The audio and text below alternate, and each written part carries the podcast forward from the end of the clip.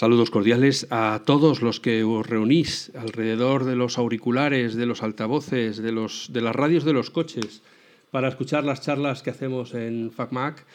Empezando ya el año, la segunda temporada, traemos hoy a los micrófonos a una persona a la que conozco virtualmente desde hace muchos años y que voy a conocerla físicamente al mismo tiempo que vosotros porque es la primera vez que hablamos es la cofundadora y, bueno, y no sé si alma mater o impulsadora de un estudio de, es que claro, a ver, se llama Dune Blanco.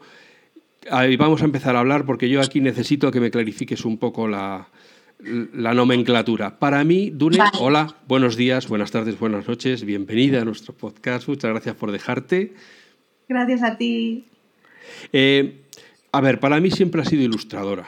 Sea estática o sea en movimiento, yo te he conocido como ilustradora. Ahora me pongo a ver los nombres que tienen los puestos y claro, a mí es que me falta vocabulario, porque ¿qué, te llamo a ti? A ver, defínete tú a ti misma. A ver, a mí siempre que me preguntan digo que soy dibujante. Pues. ¿Vale? Dependiendo luego del entorno, si es un festival de animación, pues ya como que afino un poco. Pero para mí eh, soy dibujante porque yo, mi carrera ha ido hacia donde el dibujo me requería. Quiero decir, o sea, yo empecé haciendo eh, todo, lo que, todo lo que necesitara un dibujo y fui construyendo mi camino a partir de ahí, viendo qué era lo que me gustaba más hacer, viendo las cosas que me gustaban más contar.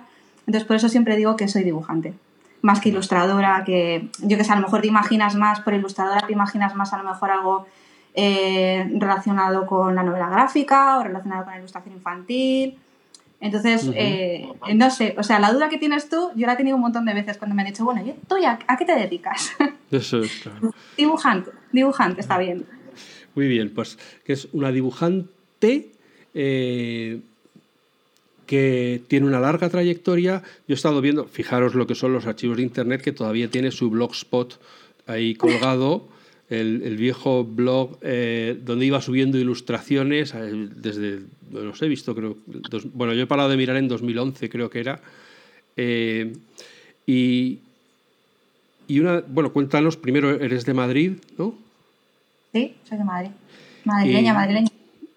¿Y qué has estudiado? ¿Cómo has llegado a la ilustración? O sea, ¿es vocacional desde pequeñita que solo sabías hacer monigotes o es algo que has descubierto posteriormente o la vida te ha llevado ahí? Son las dos cosas en realidad, porque yo desde pequeña no, no he dejado de dibujar. O sea, es, una cosa que me encantaba y yo sabía que quería hacer algo, como te decía, que requiriera hacer dibujos. Lo que pasa es que, bueno, yo vivía en un pueblecito muy pequeño de, de Madrid, a las afueras de Madrid, a 60 kilómetros del centro, y como que mi mundo era súper pequeño y yo no sabía que te podías dedicar a dibujar. O sea, era una cosa que yo desconocía por mm. completo. Entonces, claro, la gente cercana, eh, mi familia y tal, me decían, ay, pues tú tienes que ser pintora, ¿no? Porque a ti te encanta, te encanta dibujar y sacas súper buenas notas en plástica y tú tienes que ser eh, eh, pintora. Y yo decía, ah, vale, bueno, pues entonces hay que estudiar esto para ser pintora, ¿no? ¿Qué hay que estudiar? Pues primero bachiller artístico, que de hecho, por mi época, cuando yo fui al instituto, solamente había un instituto en Madrid bueno, no, mentira, dos institutos en Madrid que hacían eh, eh, ese bachillerato artístico. Entonces, todos los días me iba desde mi pueblo, 60 kilómetros, a estudiar el bachillerato artístico. Y yo en mi idea estaba Bellas Artes, Bellas Artes, Bellas Artes, Bellas Artes, ¿no? Pero porque era un poco lo que, lo que conocía. Y luego pues ya empecé a conocer a gente, eh, hice mi bachillerato y suspendí Bellas Artes, ¿vale? Porque ya había, había examen de ingreso. Había un examen de ingreso, o sea, tú hacías tu selectividad normal. Sí y luego tenías un examen de, acceso que era bastante tocho, o sea, era muy gordo. Y, jolín, yo estaba bastante convencida de que iba a probar, ¿sabes? Ya. O sea, fue el palazo de mi vida dejé de dibujar como seis años porque pensaba que no valía, o sea, pensaba que es que no, que todo por lo que me había estado preparando eh, eh, había sido un fracaso. Y claro, yo seguía mi cosa de que no, no se podía hacer ninguna cosa más para, para, dibujar que Bellas Artes. O sea, fíjate qué cosa tan estúpida. Pero bueno, luego empecé a estudiar en una academia de cómic eh, porque conocía personas relacionadas con el sector También conocí a personas que trabajaban en animación cuando todavía se hacía dibujo por dibujo frame por frame. Y yo decía, claro, es que alguien hace los dibujos animados. ¿Sabes? Alguien está detrás de esto, ¿no? no es, es, una persona la que está. Son muchas personas haciendo esto las que hacen animación. Entonces, como que mi mundo, se, mis, mis horizontes se fueron abriendo un poco más y digamos que fui descubriendo mi camino poco a poco. Me hubiera gustado que hubiera sido más directo, la verdad, porque di muchos bandazos y fue muy frustrante. Pero bueno, ahí está. Aprendiste mucho por el camino. Yo te puedo decir yo que sí estudié, yo sí estudié Bellas Artes y Anda. te salvaron la vida no aprobándote. Te hubieran destrozado. Eh, lamentablemente mis compañeros que sí aprobaron me dijeron más o menos lo mismo. sea... Es que para llegar a lo que tú querías hacer tienes que hacer tres años de pintura, tres años de escultura, tres años de grabado, etcétera, etcétera, para luego llegar ya a la, a la especialización. Bueno, claro, yo soy mayor que tú, entonces, bueno, yo tuve otra, eran cinco años y tal, no sé qué, ¿no? Pero, pero bueno, que no, era, es un auténtico, en general, en las artes, eh, salvo que tengas muy buen profesor y en Bellas Artes bueno, no suele ser, eh, o sea, el, artista es difícil que quiera ser funcionario, entonces eh, claro. el buen profesor escasea. Yo de toda la carrera creo que he tenido, puedo contar a un buen profesor de pintura, los demás lo único que querían era que pintaras como ellos, ¿no? Entonces, eh, bueno, pues te permitieron desarrollarte libremente como un animal libre, cosa que en Bellas Artes no se puede hacer. Sí, Pero en verdad, en verdad, bueno, eh, fue un camino que no sé si hubiera sido mejor, ha sido diferente. No, diferente. Pero tuve la suerte de que en bachillerato artístico sí que tuve una muy buena profesora, Norca, Norca Martínez, que, que, la verdad es que me acuerdo de ella todavía a día de hoy. Hay días que estoy dibujando y todavía me acuerdo de cosas que me decía ella. Y bueno, me quedo con eso y, claro. y ya está. De momento es lo que había, así que tuve que tirar. Cuando, por eso, tú llegaste entonces digamos, en, el momento fronterizo del paso del analógico al digital? ¿O, cuando tú llegaste a la ilustración ya era todo digital? No, cuando yo llegué, cuando yo llegué a la ilustración, o sea, yo mi, base es tradicional, completamente tradicional. Y eh, luego ya, como dejé de dibujar un tiempo, cuando volví a entrar a dibujar se empezaron a utilizar ya tabletas gráficas, o sea, yo ya eh, empecé a tener las tabletas pequeñitas, ¿no? No son las que dibujas directamente a la pantalla, pero ya tenía la tableta gráfica y ya iba viendo que se hacían avances avances en digital. Es como que yo estaba un poco en el medio del asunto y, bueno, y exploré, exploré ese lado y ahora me he olvidado bastante de lo tradicional, desgraciadamente, porque a mí me encanta. Lo que pasa es que no tengo tiempo para las dos cosas. Claro. Y, y empiezas, supongo, encuentras un trabajo finalmente acabas tu formación. ¿Y cuál fue tu primer trabajo? Bueno, no fue tan fácil como encontrar un primer trabajo.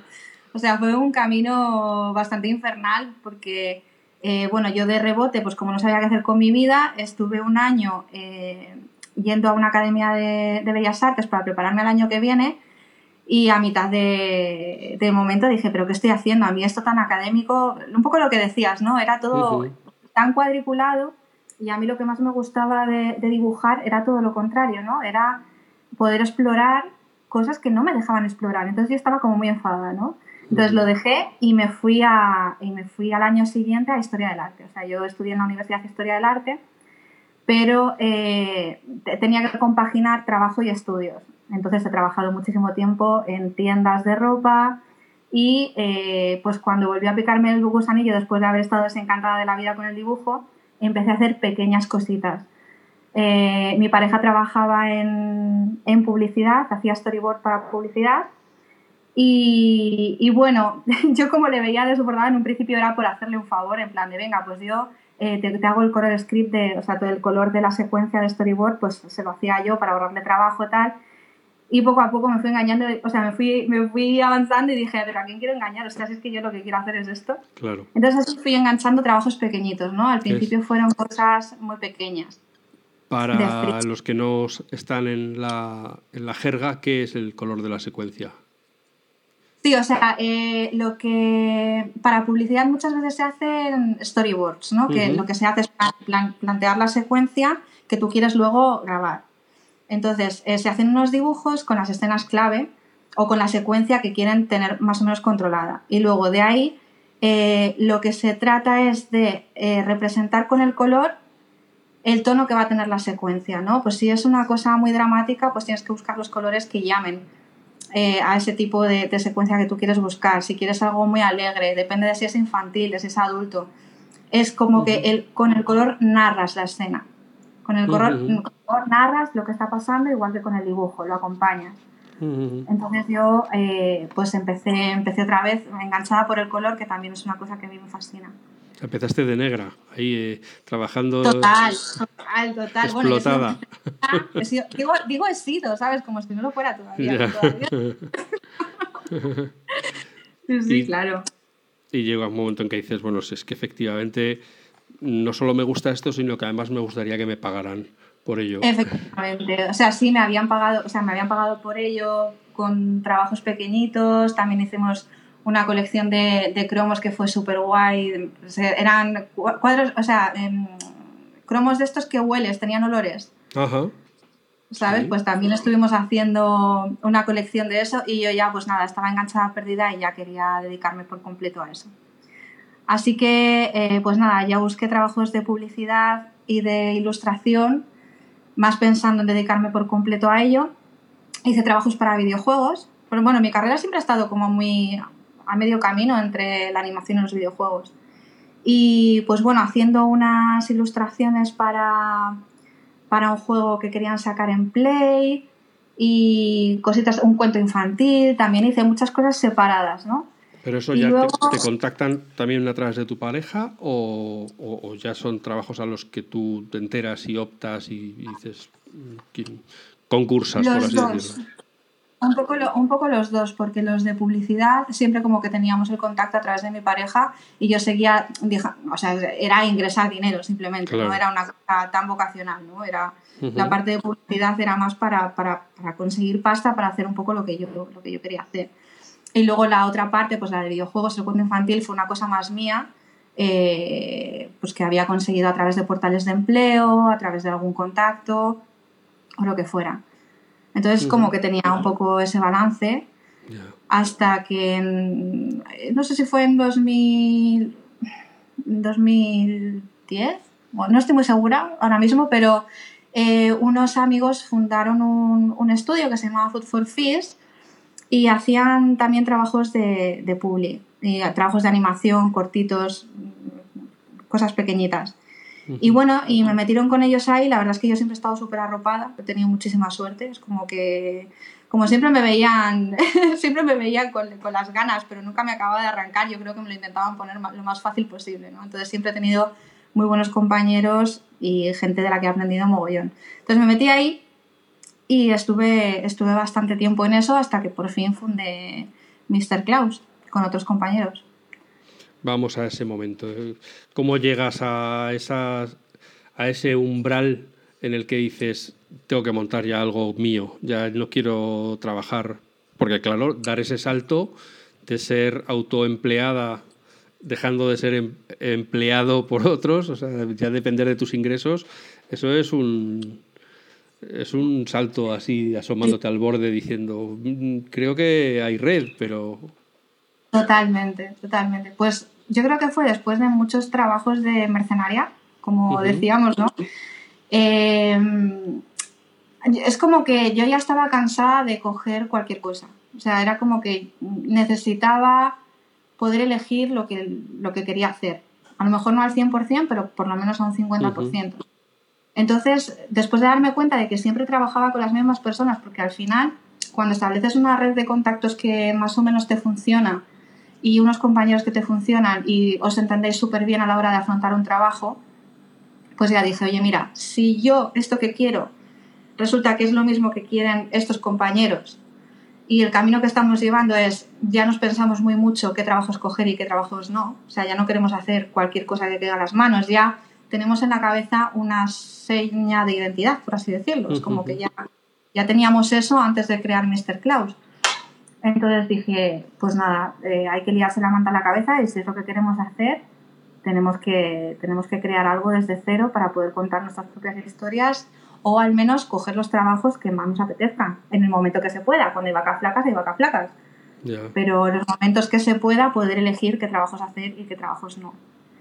Así que así nació, así nació Mr. Klaus.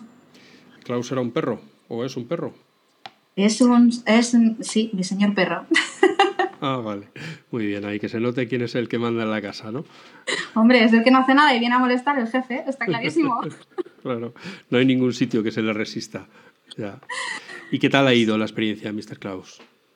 Pues eh, depende del día que me pregunte. ah, bueno, pues hoy que es lunes y que hemos empezado el año.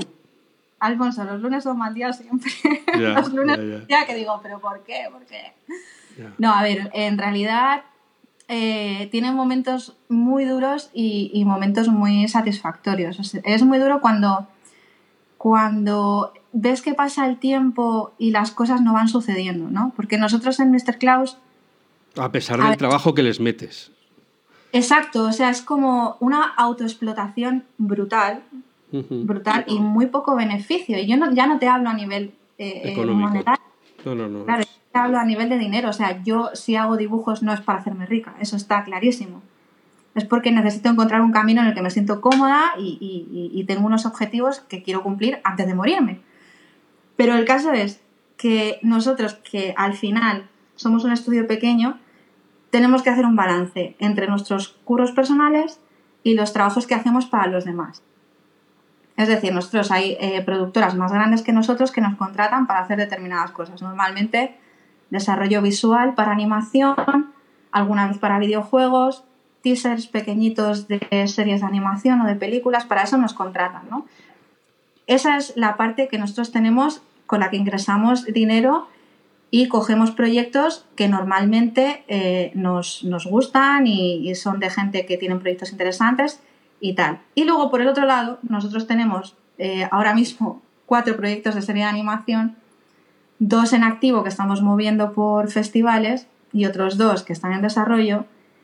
Y levantar eso, Alfonso, es dificilísimo. O sea, es una cosa muy dura que tienes que hacer en tu tiempo libre o en el tiempo que no estés dedicando a, los otros trabajos de los que te hablaba, que luego tienes que viajar a esos festivales, que tienes que conocer un montón de gente, mantener esa relación, alimentarla y luego tu trabajo del día a día del estudio. Por eso te digo que depende del día que me preguntes. El día que de repente me paso del día con mi proyecto desarrollándolo y en, ese mundo que estamos creando, pues soy feliz.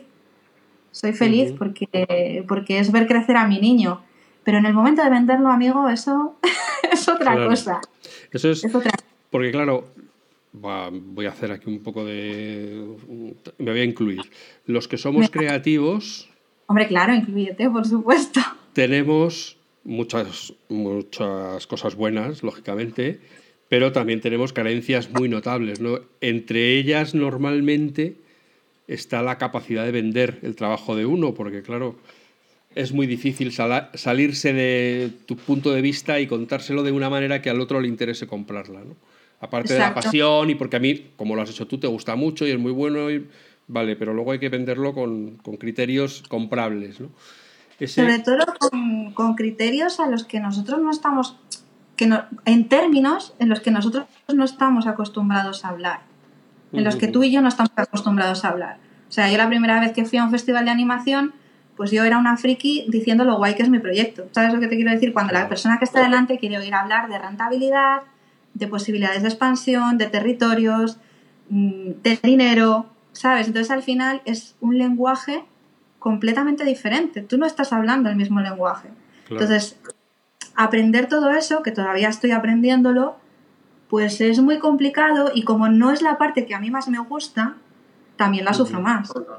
¿Sabes? Entonces ahí está la cosa. ¿Cuántos sois en el, en el estudio? En el estudio solamente somos los tres miembros fundadores.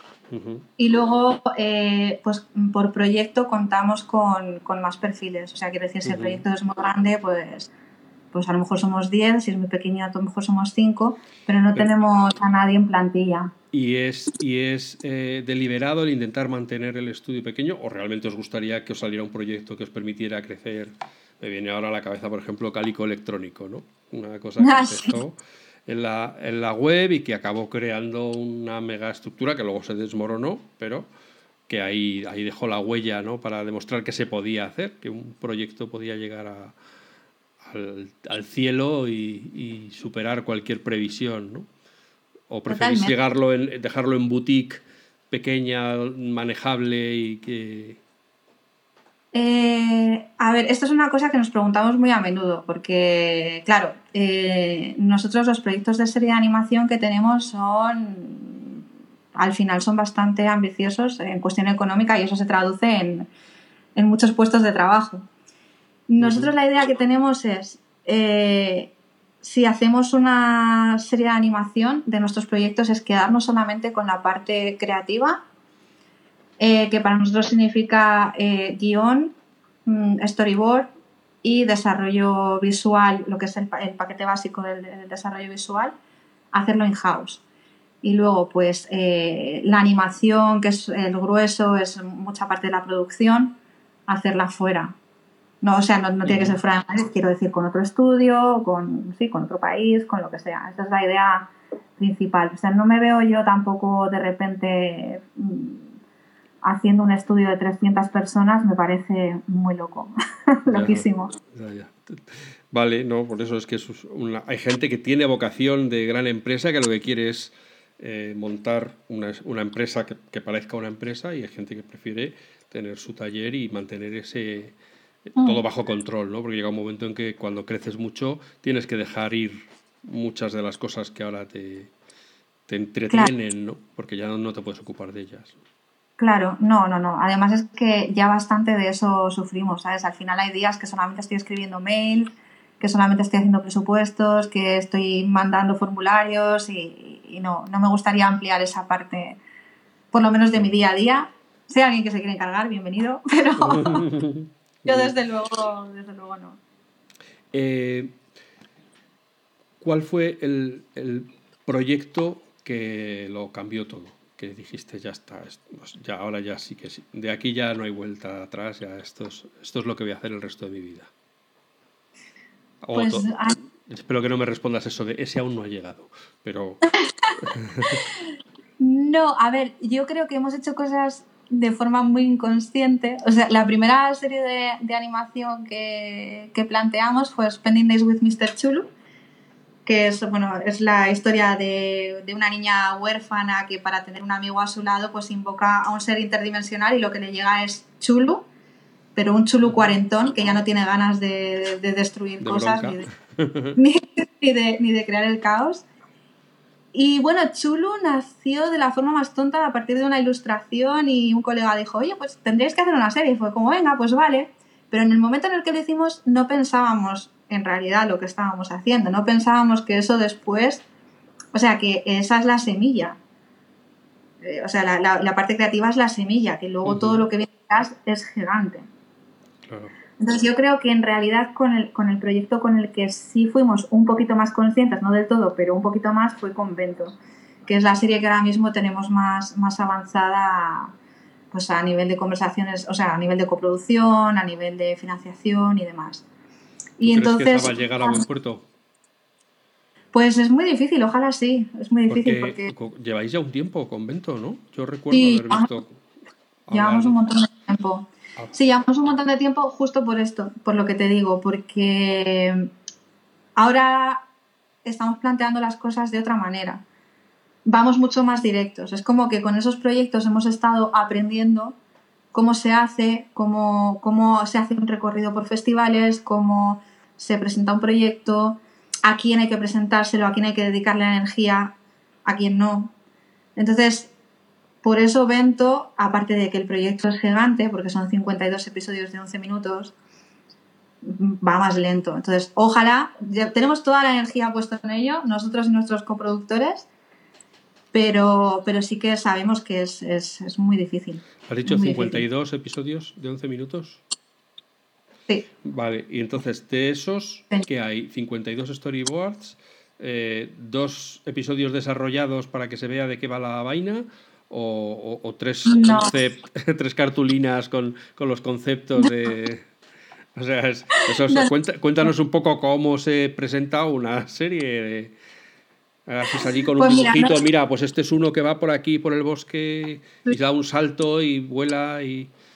Así es como empezamos casi. Mira, no tenemos ni un capítulo entero ni un cuadro de macarrones. Tenemos una cosa intermedia. A ver, cuando, eh, dependiendo del festival al que presentes, te piden unas cosas u otras. Es verdad que cada tiempo, cada vez eh, que pasa el tiempo, te piden más y más, más cosas. Sobre todo ahora con la entrada de las plataformas es como que requieren muchísimo más material. Ujú. Pero nosotros el, el paquete básico con el que solemos arrancar es con un- una Biblia, que la Biblia es un dossier, con la información del proyecto, información técnica, eh, la historia del proyecto, la proyección del proyecto, si es transmedia, si es em, solamente pensado para YouTube, si es para televisión, bla, bla, bla. Y luego sinopsis de episodios, que es lo mínimo que te piden a la hora de tener una conversación pues con un Netflix, con un Disney o con, con lo que sea, ¿no? Y luego nosotros solemos hacer teaser, teaser de, de la serie, un teaser cortito de un minuto y medio, dos, que represente un poco el espíritu de, de la serie. De evento ya tenemos Biblia, sinopsis, piloto escrito, piloto en storyboard, eh, modelos en 3D, o sea, tenemos ya unas cuantas cositas Ya. unas cuantas cosas, aparte de los dosieres y los, los planes de financiación, de todo eso. Y si al final lo vendéis, os lo compran, vamos a decir, eh, eh, con eso puedes vivir el año o vives tres años o, o ya está, o ya solo vives, ya no necesitas vender nada más el resto de tu vida. O sea, ¿qué, qué márgenes deja o qué, o qué estimaciones hacéis de si es? Porque claro, lo que sí es verdad es que si lo vendierais, si al final llegara un Netflix o un, no, no hablemos Disney o un Apple TV y dijera, venga, toma, tocotón, lo que pides, eh, eso sí que lo cambia todo definitivamente. O sea, de repente, pues la mayor parte de las cosas que estás haciendo ahora, digamos, para ir tirando ya no las podrías hacer y tu centro sería que eso fuera el mega éxito de, de- de- de Exacto, todos a los ver, es que- tiempos. Hay como diferentes fórmulas a la hora de vender un proyecto de animación. Tú puedes eh, vender la idea original simplemente, o sea, decir, mira, este es el concepto de mi serie. Entonces, que pues eh, si viene alguien que le gusta el concepto, tiene pensado encajar en su parrilla eh, una serie con ese target y con ese tipo de humor o de lo que sea, de, pues, de ese tipo de género, pues te lo pueden comprar, cierras un precio por la compra de la idea original. Luego, pues dependiendo de con quién hables, puedes hablar de royalties o no, de merchandising o algo así. Y se llevan tu niño y no vuelves a verlo jamás. Ya. Esa es una fórmula. La otra fórmula es involucrarte dentro del proyecto, que es la que estamos intentando conseguir nosotros en, Ujú. en nuestro estudio. O sea, en, en todos los proyectos que, que tenemos vamos a intentar conservar la idea original para poder nosotros hacer la parte que nos gusta y de la que queremos vivir y que la otra parte pues también obtenga unos beneficios que pues eh, bueno al final ya sabes que son acuerdos de tira y afloja y te doy tanto o recibo tanto. Entonces eh, en una serie de animación lo normal es trabajar mm, unos dos años más o menos un, año y ocho meses aproximadamente dependiendo de, de- de cómo de largo sea o sea de cuántos episodios y, y de cuántos minutos entonces, durante, pues al final, si tú haces una, eh, una producción, pues cobras dependiendo del puesto que tengas dentro de la producción. ¿No? Pues si yo, yo qué sé, hago solamente desarrollo de arte, o si dirijo, o si hago producción ejecutiva, pues dependerá mi sueldo. Y luego, aparte, pues bueno, lo que, el porcentaje de participación que tú tengas de la idea original que vas a, que vas a, que vas a producir. Entonces, pues bueno, mm, se puede vivir bien. Yo he trabajado en producción mm, en un perfil de supervisión de diseño de personajes y he vivido súper bien, súper tranquila y estupendamente. Pero claro, cuando, cuando es tuya la serie, la cosa cambia. La cosa cambia. Y, y si son 11 minutos, ¿eso que es que está pensado más para la web? Porque claro, en televisión es, eh, no, no es muy habitual ver episodios de 11 minutos o 10 minutos, ¿no? Sí, en animación, en animación sí. O sea, en animación, de hecho, nosotros Vento la tenemos en coproducción con Televisión Española. O sea, ellos hacen Televisión Española saca unas ayudas a coproducción todos los años para serie de animación y, ellos, dependiendo de lo que estén buscando, pues entran a formar parte de la, coproducción y luego se emite en Televisión Española en Plan TV. O sea que es un formato... Es que claro, eh, el formato que manejábamos nosotros antes es diferente. Los niños no tienen tanta paciencia ahora. Ya, ya, ya, ya. Es como que necesitan algo más corto y más directo. Entonces están haciendo capítulos, cuanto más mayores, más largos, pero normalmente de 7 a 10 minutos aproximadamente. Y se ponen varios seguidos, ¿no? Me imagino. Claro, a lo mejor se pone un episodio doble. Ya, ya, ya. Mm. Entonces, sí, por eso los 11 minutos. Muy bien. ¿Y tú cómo abordas un proyecto? Ah, espera, espera, no, no, espera, vamos a ver. Voy a empezar porque esto es como saltarme como cinco pasos. Estáis en Mr. Klaus Studios así mirando por la ventana, dando golpecitos en la mesa, diciendo a ver si viene algún cliente y hoy podemos hacer algo, ¿no? Y entonces te llama uno y dice, oiga, mire, ¿está usted libre? Sí, pues venga usted para acá que le quiero contar una historia. Vamos a suponer que fuera así, uno que viene ya vendido.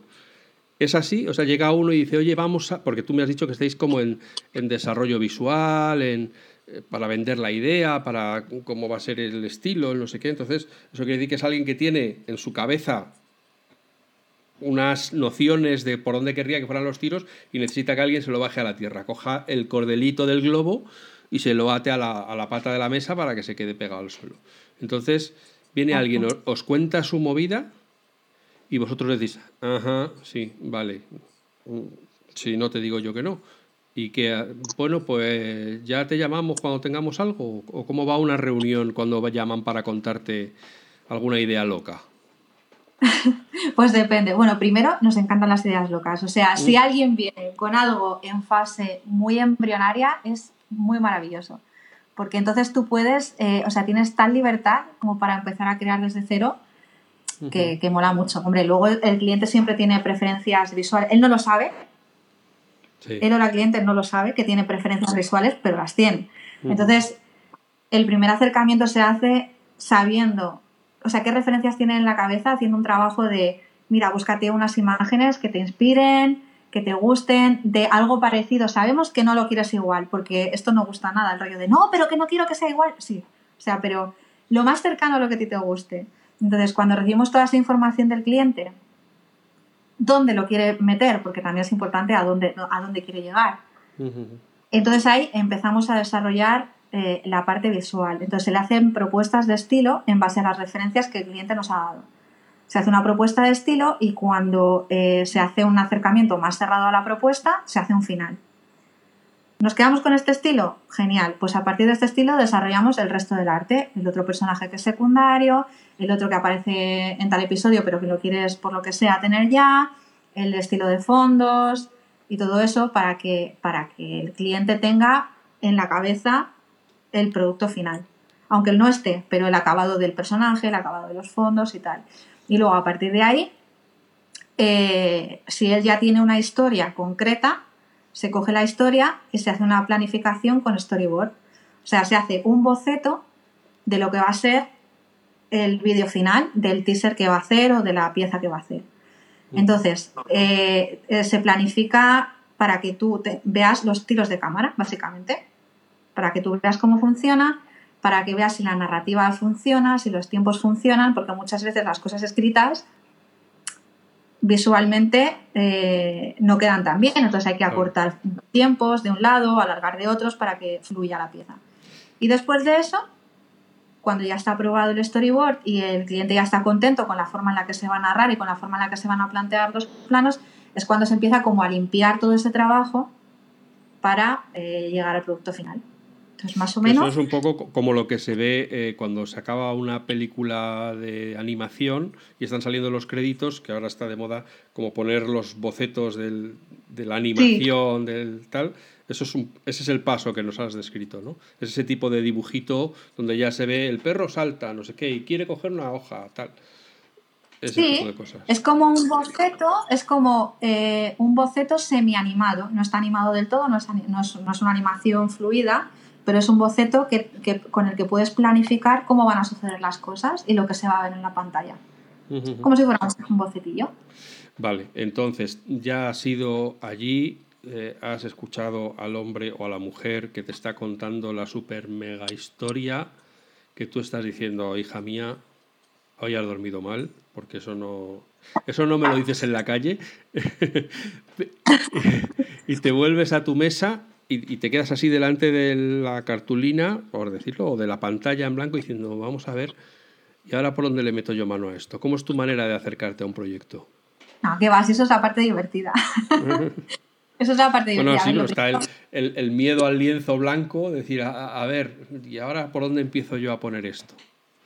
Sí, total, pero eso eh, no, eh, no sé por qué, o sea, eso me pasa más con mis proyectos que con los de los demás. O sea, a mí, para mí el pánico al lienzo blanco viene cuando es algo que viene muy, muy de dentro, muy mío, que no sé cómo voy, o algo a lo que le tengo mucho respeto o mucha admiración. Por ejemplo, yo soy súper fan de Sailor Moon.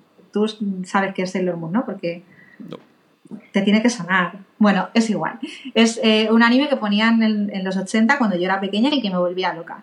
Bueno, yo he hecho fanart de muchos, de muchos dibujos, de muchas cosas que me gustan, yo que sé, de lo que sea. Imagínate que te gusta Spider-Man y tú haces un dibujo de Spider-Man porque te mola. Pues de Sailor Moon, que es de las cosas que más me gustan en el mundo mundial, jamás he conseguido hacer un fanart. Ya, Porque, porque si me sale mal, ya. porque, claro, porque si no es lo que yo quiero, si no es lo más guay del mundo, lo voy a odiar, ¿sabes? Porque para mí está arribísima. Para, para mí, eso, por eso te digo, con proyectos míos o con cosas que tengo mucha admiración, el miedo es mucho mayor. Cuando es algo de un cliente, es como, ay, qué bien, cositas para jugar. ¿Sabes? Cositas Ya. para jugar, porque al El recreo, es el recreo. Claro, al final, al final es como casi como un juego en el que tienes que adivinar lo que, lo que, lo que la otra persona tiene en la cabeza y jugar mucho a comunicaros y para encontrar la solución visual o la más cercana a la que esa persona tiene en la cabeza. Entonces esa parte es muy divertida. Entonces, cuando llega ese momento, eh, lo primero que hacemos es tener una reunión interna eh, con el material que nos hayan proporcionado para ver cómo vamos a atajar el trabajo, pues dependiendo del proyecto. Y siempre o casi siempre hay una carpeta de referencias o un tablero en Pinterest para, para tener en mente todo el rato más o menos las referencias del cliente o, o- o lo que quieran o incluso le damos nosotros referencias. Me asombra escuchar que hay alguien que todavía usa el Pinterest. ¿eh? De verdad, todos los días. Yo creo que es una de las redes sociales olvidadas de, del Jo, mundo. pero es un, no, es un must. O sea, en, en- en- en mi trabajo es un must. O sea, yo de hecho intento no tenerlo abierto mucho tiempo porque me pierdo. Ya, ¿sabes? enredas. Que te empieza a enganchar. succiona, sí. Ya, Total, tengo redes favoritas del mundo mundial. Sí, ya, sí. ya, ya. Hombre, es que eso es una fuente de inspiración inacabable y una fuente de desinspiración a veces porque dices, joder, qué buena es la gente, madre mía. Sí. Oye.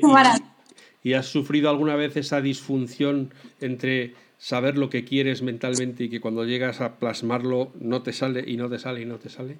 Y- Todos los días. Todos los días. Yo no soy tan buena. O sea, yo no sé, todavía no ha llegado el día, yo creo que nunca, no ha llegado el día en el que yo tenga una cosa en la cabeza, porque yo me flipo muchísimo, también hay que decirlo, y que, y que la plasme exactamente igual. O sea, mi, mi, mi mano no obedece tanto a, a mi cerebro, por desgracia. Ya te digo, no soy tan buena. O sea, conozco a gente que, que esto lo hace muy bien, pero yo, desde luego, no. A mí me cuesta muchísimo. Otra cosa es que me quede más o menos contenta, pero igual, igual, Ya. nunca. Nunca, nunca. ¿Y qué, qué programas o qué herramientas utilizas para, para darle eh, color al, al proyecto que te, han, que te han encargado? A ver, en realidad yo soy bastante básica. Utilizo solamente Photoshop y Flash. Bueno, ahora en el iPad uti- utilizo Procreate también, pero es más mi herramienta de sofá, el Procreate, que, que herramienta profesional de sentarme a, a trabajar. Y bueno, luego también dibujo en papel. Lo que pasa es que más cosas de para entrenar yo, para que me apetece garabatear o algo así. Para el trabajo solamente Photoshop o Flash. Que es una cosa muy rara, ¿eh? Esto de dibujar en Flash no decía lo lo de Pinterest ya no te quiero contar lo que cómo me ha sonado lo de Flash. No me lo puedo imaginar. he retrocedido, Dios mío, pero estamos todavía en eso, Flash, pero eso no nos habían aniquilado ya. Claro, es que eh, eh, la mayoría de las personas conocen Flash para programar, pero tiene una parte para utilizar de dibujo muy interesante y se anima también con Flash. Sí, bueno, en su día Flash se comió, o sea, de hecho yo veo los dibujos animados ahora y me parece que son herederos directos de la generación que aprendió a, a, animación con Flash. Hay muchos que se hacen con Flash. Gumball se hacía con Flash también. The Amazing World of, Gumball se hacía con Flash. Y pues yo es que es una herramienta para mí súper útil y es vectorial, mucho más intuitiva para mí que Illustrator. Entonces yo garabateo, eh, hago el boceto muchas veces directamente en Flash con un pincel gordo y muy feo que hay y luego lo limpio directamente. Y como tiene un clicker que tú puedes echar el cubito y te lo deja todo limpio, perfecto, luego eso te lo puedes llevar a Photoshop. Y para mí es como muy, muy, fácil, muy fácil de hacer. Y te permite, o sea, es que yo no sé en qué versión se quedó Flash, eh, pero... Eh, ahí cada, todavía sacan, ahora se llama Animate, Flash Animate. Ah, yo utilizo una versión de 2015. Eh, ya, por eso que te obliga a tener ahí un, ordenador que ya no puedes actualizar porque deja de funcionar tu versión. Sí, es como que cada vez que sacan una actualización del Flash hay algo que no me gusta. Digo, va, me quedo con la anterior, me quedo con la anterior, me quedo con la anterior. Y así llevo pues seis años. Ya, fíjate. Madre mía, sí que se sigue usando Flash en los mundos profesionales. Además, en los mundos profesionales. No es que haya un aficionado que, está haciendo sino que lo usáis en lo usáis para ganar dineros. Sí, para ganar dineros rápidos. Porque el flash, el flash te da mucha rapidez. A ver, es raro, ¿eh? ya te digo. La mayoría de la gente utiliza Toon para animar. Es raro que se utilice flash. Eh, otra pregunta de estas que le surgen a uno cuando se piensa en, un estudio de creativos locos. Eh, ¿A cuántos proyectos mm, echáis el, bote para que luego salga uno o, no? O, realmente os llaman y trabajáis para los que os llaman? Eh, a ver, rechazamos proyectos. ¿Rechazáis proyectos? tenemos, la suerte, tenemos la suerte de poder a día de hoy rechazar proyectos hay otros que no rechazamos porque son muy jugosos económicamente. O sea, todavía hay un lado mercenario ahí. Sí, no, hombre, no, es o realista o pragmático. Sí. pero yo, por ejemplo, este año, eh, este año pasado, he dedicado más o menos medio año a un proyecto mío personal y no he cogido otros proyectos. O sea, que este año he ingresado muy poco, pero... Pero te has sentido muy a gusto.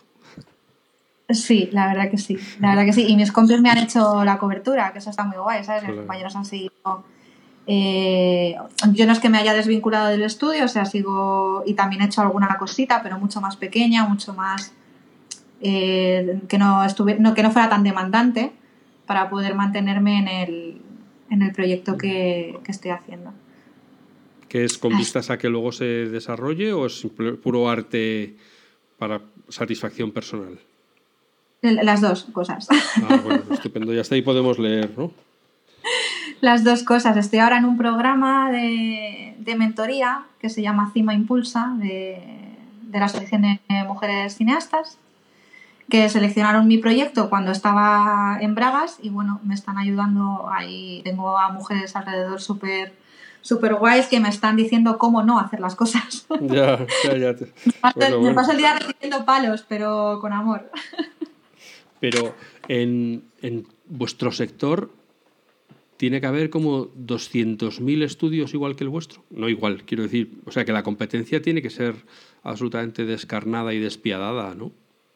Sí, o sea, hay mucha competencia, pero parte de hacer Mr. Klaus Studio es precisamente desmarcarnos de alguna manera, ¿no? Es como que la gente que nos llama nos llama porque tenemos un, un estilo concreto o nos llaman porque tenemos un estilo concreto, que es el que quieren, es el que les gusta y creen que no hay otro parecido, o porque somos lo versátil suficiente para poder hacer su proyecto, porque nosotros hacemos proyectos que no tienen nada que ver con nuestro estilo. que nos molan también mucho, pero que al final no es lo que sale de manera natural. ¿Sabes? Entonces, bueno, eh, también como, como, es verdad que ha habido como un crecimiento, además con la pandemia, eh, bastante gordo, pues de momento... Sí, a vosotros sois de, esos eh, sectores que les ha beneficiado la pandemia. Sí y no. O sea, ha habido como un doble, ha habido ahí una cosa rara porque sí que ha habido como una demanda mayor de animación, pues básicamente porque no podía haber rodajes. Entonces llegaban muchas ofertas de, videoclips que se iban a rodar o de o secuencias de alguna peli que, se, que al final iban a hacer la animación porque no lo podían rodar, pero los presupuestos eran ridículos. Ridículos. Ya, bueno, es que la pandemia es como, ya, pero es que no cuesta lo mismo hacer animación. ¿Sabes? Los presupuestos no, no tienen nada que ver. Tú no puedes hacer un videoclip por 3.000 euros que te estás haciendo en imagen real. No, es que yo esto en imagen real me lo hago por 3.000, ya, pues en animación ya te digo, bueno. Ya. ¿Sabes? Entonces ha habido aquí como una, una cosa, una, una cosa rara en ese sentido. Pero eso ha dado oportunidad también a estudios pequeños o estudios que no habían tenido oportunidad hasta ahora de salir, o sea que eso también está bien, cada uno tiene su, nicho. Su hueco. Pero aún así quiere decir que para cada proyecto, bueno, me dices que ya os llaman por vuestro estilo, o sea que normalmente no estáis compitiendo con otros eh, estudios o, también participáis en, eh, por así decirlo, en concursos. Bueno, en concursos. No. Bueno, en concursos quiere decir que un cliente que pide proyectos a varios estudios para, para sí, eso con el suele pasar. Eso suele pasar, eso pasa a menudo. A lo mejor buscan los que creen que pueden encajar en su idea o no tienen una idea muy clara de, del acabado final que van, van, a tener y pues dependiendo de, pues preguntan a dos, tres estudios. Y es que es cuestión de muchas cosas. Es cuestión de que tú tengas feeling con el cliente, es cuestión de que el presupuesto se les, les, les valga el presupuesto que tú les estás dando. Entonces, bueno, pues depende. A ver, competencia siempre hay, claro. Y en un proyecto de estos, eh, ¿qué, mandáis? ¿Simplemente el presupuesto o también ya le hacéis algún tipo de desarrollo de boceto para que vea vuestra idea de qué va? No, normalmente mm, se hace un presupuesto detallado con las partidas que van a aparecer, las partidas que pide el cliente para que a lo mejor si quiere prescindir de alguna de ellas por presupuesto, pues que sepa cuánto puede ahorrarse o cuánto hay que añadir en el caso de que finalmente lo necesite y dependiendo, porque hay empresas que sí que te pagan una prueba. ¿Sabes? A lo mejor te dicen, no, es que necesitamos ver eh, cómo funciona y nos gustaría que hicieseis una prueba antes. Vale, si es pagada, me parece, me parece bien. O sea, no. Tú como estudio. Gratis no. Eh, ha pasado alguna vez, pero eh, no estoy muy conforme con eso. O sea, yo no estoy ni muy contenta ni muy conforme de que pase. Porque los estudios tienen un portfolio, los estudios tienen una web. O sea, quiero decir que es que lo que ves es lo que somos capaces de hacer. ¿No? Entonces, eh, pues igual que cuando contratas un, ilustrador, está muy extendida la práctica de pedir pruebas gratis y me parece muy injusto. Sí, sí, yo recuerdo que durante un tiempo hubo una intensa campaña para que los diseñadores y tal se negaran a hacer pruebas gratuitas porque es un abuso, claro, de, poder, ¿no? Es una batalla constante esto. Estamos, eh, yo que también formo parte de la PIM, de la Asociación Profesional de Ilustradores de Madrid. Cada dos por tres estamos liados con, con, campañas de este tipo, porque es que a lo mejor piden 300 pruebas. es como, haz tu trabajo, mira los portfolios, tú tienes una persona de recruitment que haga su trabajo, mira su portfolio y si te equivocas, nos ha pasado a todos. Claro quiero decir. O sea, eh, primero tienes que filtrar y hacer tu trabajo. Y luego, si no estás conforme con lo que no estás seguro, con lo que has elegido, pues en lugar de pagar 300 pruebas, pues pagas 3. Claro. Entonces, eso, eso pasa mucho. Sí. ¿Te has metido alguna vez en un trabajo que se haya convertido en una auténtica pesadilla? Que digas, madre mía, ¿en qué momento aceptamos esto? Sí, en varios. Sí, y en varios. Eh, normalmente. ¿El qué, perdona? No digo que si no te has levantado nunca de la mesa y dicho, bueno, mira, es que es mejor que te lo haga otro porque claramente no nos entendemos. Sí, ha pasado, sí. Sí, sí, ha pasado y al final es lo mejor y también para el cliente, ¿eh? Al final, al final es, es lo mejor. Sí, o a lo mejor con clientes que han sido poco claros con las condiciones o... mm, y luego resulta que ha sido otra cosa, eso sí, ha sido un... Bueno, pues nada, hasta aquí hemos llegado. No se puede, no se puede Ya. hacer mucho más. Es que al final eh, también tienes que eh, hacerte valer como profesional, porque, porque muchas veces si no te están tratando en los mismos términos, pues ya la cosa empieza mal. Pero vamos, ese es un caso entre un montón. ¿eh? Normalmente hemos tenido bastante suerte y hemos encontrado gente con la que afortunadamente hemos vuelto a repetir. Y cuando repites es buena señal. Sí, claro, es la mejor forma de, de demostrar que están contentos, que vuelvan a contar contigo. Claro. Eso es. Vamos a hablar un poco también de la Asociación de Mujeres en la Industria de, de la Animación, de la cual tú eres fun- bueno, fundadora, sí, ¿no? Eres miembro desde, la- desde su fundación. Eres de, Sí. de la- de las incitadoras a que se creara. También inconsciente perdida, ¿eh? Sí. Bueno, yo, cre- yo creo que toda esta parte de, y lo, hemos, lo hablamos también en el, en el podcast con, con Guillermo y tal, toda esta parte de las nuevas tecnologías eh, es un gran desconocido y, y- y ya está, y estáis todos ahí metidos, no, la gente no distingue ni, ni los que crean los fondos, ni los que dan color, ni los que iluminan, ni los que es simplemente, pues eso son, vamos a decirlo simplemente, dibujos animados, pues ya está, pues Claro. trabajan en, en dibujos animados. Claro, En el- al final es normal. En este caso, lo digo porque eres cofundadora de la Asociación Mujeres en la Industria de la Animación, en este caso, ser mujer es además otro hándicap o nunca has notado que haya sido un problema que seas mujer o que seas hombre o que seas... A ver, eh, el handicap para mí, o sea, nunca ha sido, quiero decir. A ver, a mí cuando me dicen, ¿qué, qué, qué se siente siendo mujer en la industria de animación? Es como, no, yo soy una profesional, ya está, no, Claro. no siento, no me Claro. siento diferente por ser mujer. Sí he tenido eh, tratos diferentes o nos, ha, nos está costando alcanzar determinados puestos. Pero bueno, es un trabajo que, que se está haciendo poco a poco. De hecho, en, en, en Mía eh, hicimos hace dos años un informe para ver un poco la, eh, la salud de, de las posiciones de la mujer en la industria de la animación y con respecto al que hemos hecho el año pasado ha habido un avance. Quiero decir, hay un claro movimiento ascendente a que eso mejore. Pero sí que es verdad que todavía, todavía queda trabajo para alcanzar esas posiciones que, que queremos. ¿Y pero qué- bueno. ¿Y qué, qué posiciones queréis?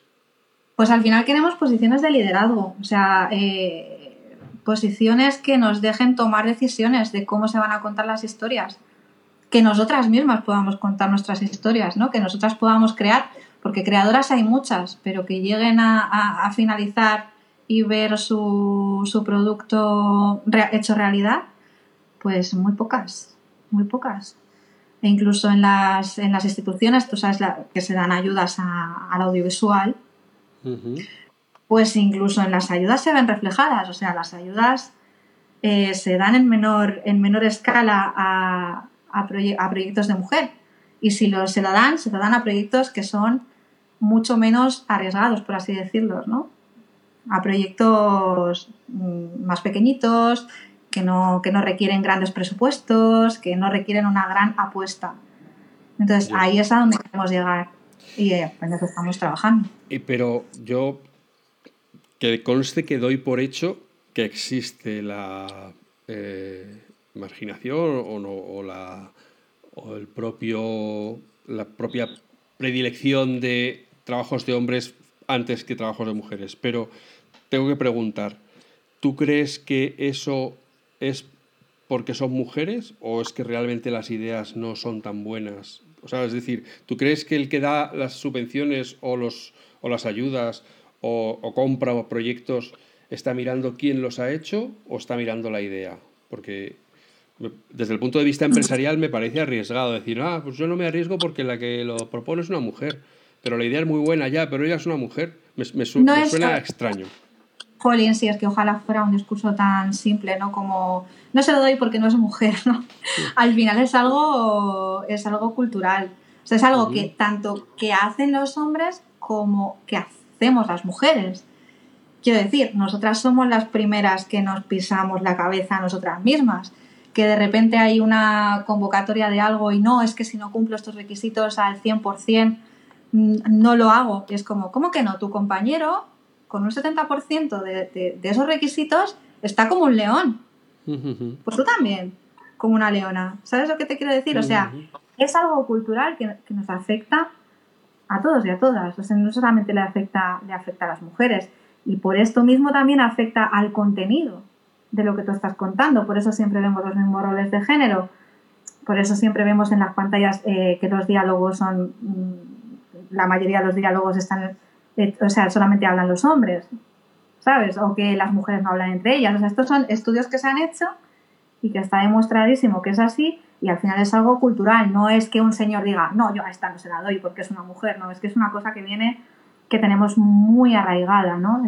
esta falta de confianza desde fuera hacia nosotras y de nosotras mismas a nosotras mismas. Entonces hay que ir intentar, intentando quitarnos nosotras esa, esa responsabilidad de tener que alcanzar la perfección para poder optar a un puesto y ellos eh, eh, que se arriesguen a contratar a personas que a lo mejor no tengan tanta, tanta, tanta experiencia, ¿sabes? Que no cuenten siempre los mismos o que no se vea siempre a las mismas personas en los mismos lugares, porque hay otras historias que contar. Hay otras historias ahí que contar. Sí, sí, sí, sin duda. La asociación se fundó en 2018 y yo he estado mirando hoy en la página web en, las fotos que salen de miembros activas. Eh, he contado así por encima, haciendo un scroll, 160 personas. Eh,